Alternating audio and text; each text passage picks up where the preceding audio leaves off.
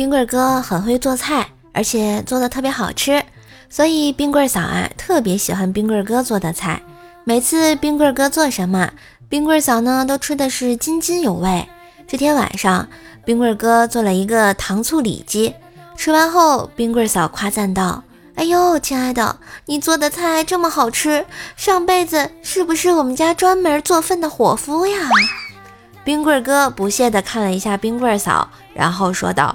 嗯，也有可能，我上辈子是养猪的。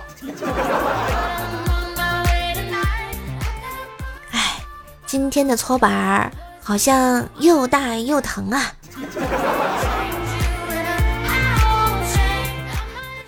一次打篮球把膝盖蹭破了皮，过了几日就结痂了。然后浴室里洗澡，搓澡的大叔看到膝盖上的伤。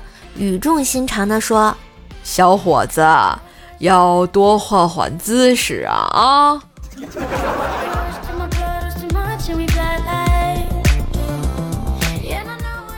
清晨去体检，空腹抽完血之后，护士告诉我要化验翔。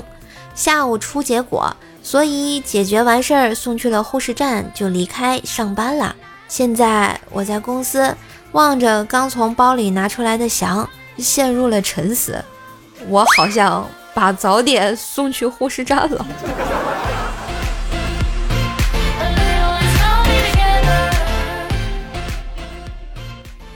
生日那天，等我下班回到家，我妈准备了一桌子的好菜，正吃着呢。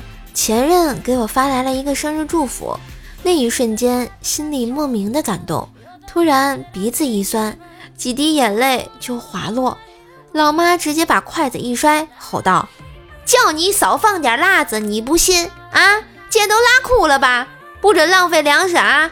哭了也得给我吃完了。”果然，没有男朋友的女儿，在母亲的眼里永远是个孩子，并且是个充话费送的孩子呀！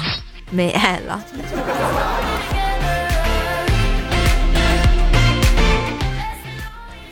听美女同事说，英雄联盟啊出了无限火力，下班之后立马跑到网吧体验。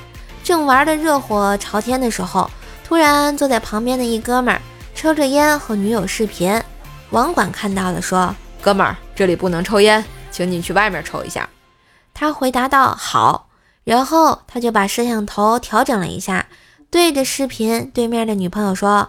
呃，我出去抽根烟，你帮我看着点东西啊。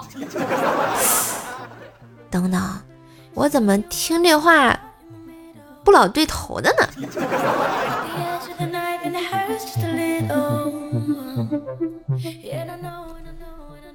一二货同事抓到了一只老鼠，闲得无聊呢，就把老鼠套在一根绳子上，无事在公司遛耗子玩，被领导看见了，以为领导要骂他。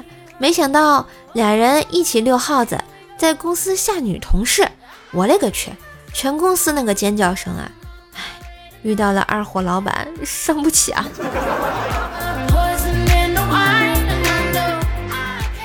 觉得段子不错，记得订阅，给专辑打个五星好评哟！